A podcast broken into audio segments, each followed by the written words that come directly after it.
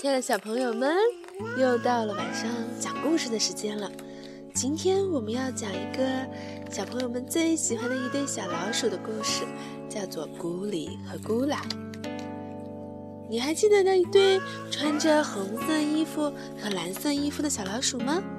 它们的名字叫什么呀？咕里咕啦。对啦，咕里和咕啦。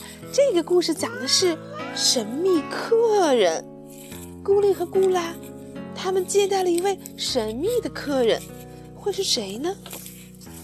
是个老婆婆。是吗？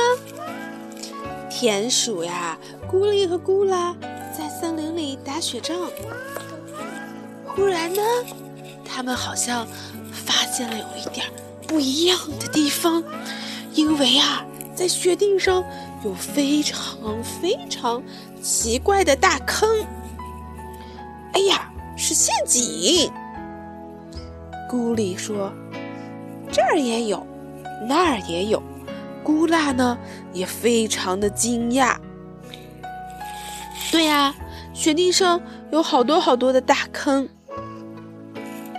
上面啊一个接一个。这是谁挖的呢？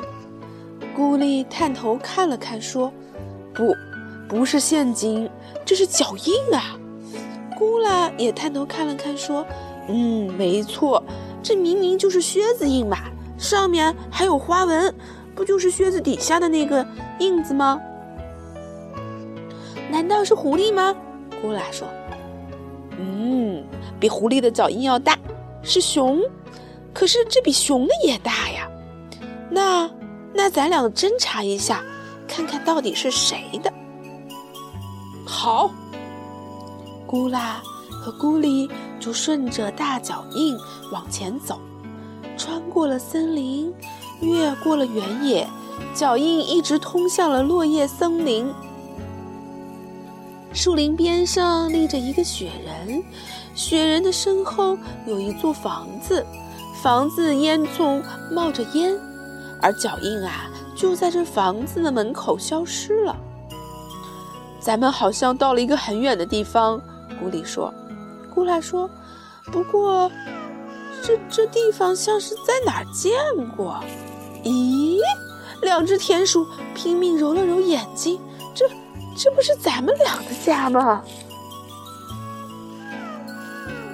咕哩和咕啦赶紧打开门，他们看见一双好大好大的大棉靴。这是谁的呢？咕哩说：“怪吓人。”咕啦也跟着说，两只田鼠用很小很小的声音说了句：“我们回来啦！”走进了屋里，会是谁在他们的家里呢？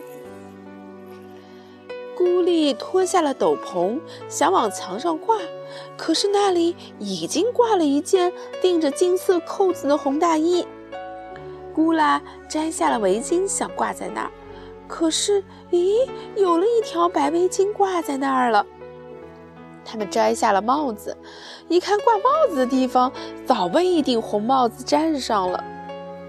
咕哩和咕啦来到壁炉前，想把手套和袜子烤烤干，可是那儿也已经晾上手套和袜子了，而且墙角还放着一只大口袋。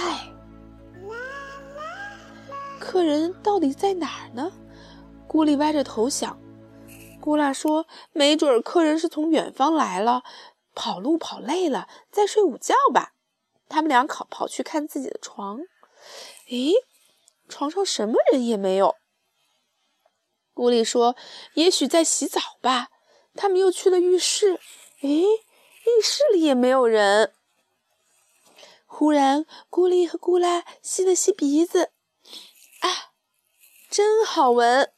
咕哩和咕啦闭上眼睛，深深的吸着气，闻了又闻，这是烤蛋糕的味道，好香啊！嗯，又松又软的大蛋糕。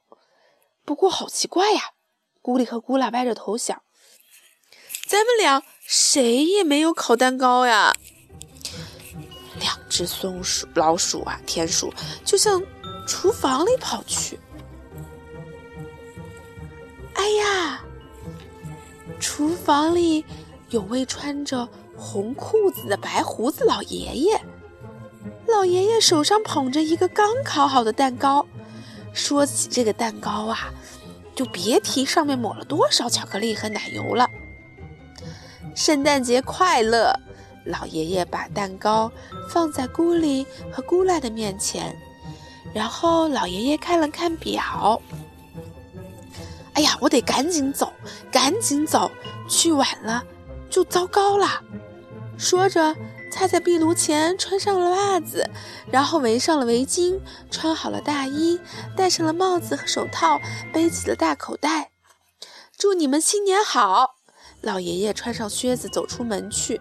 谢谢，谢谢，是圣诞老人。对了，咕里和咕啦挥手作别老爷爷。老爷爷的身影很快就消失在雪中了。那天晚上，咕丽和咕啦的家里来了好多的朋友，他们都是闻到香味儿跑来的。大家在一起喝茶、吃蛋糕、唱歌、跳舞，愉快极了。哦，我们终于知道咕丽和咕啦他们家来了什么人，对吗？好了，好了好了，我们该睡觉了，晚安吧，小朋友们。晚安。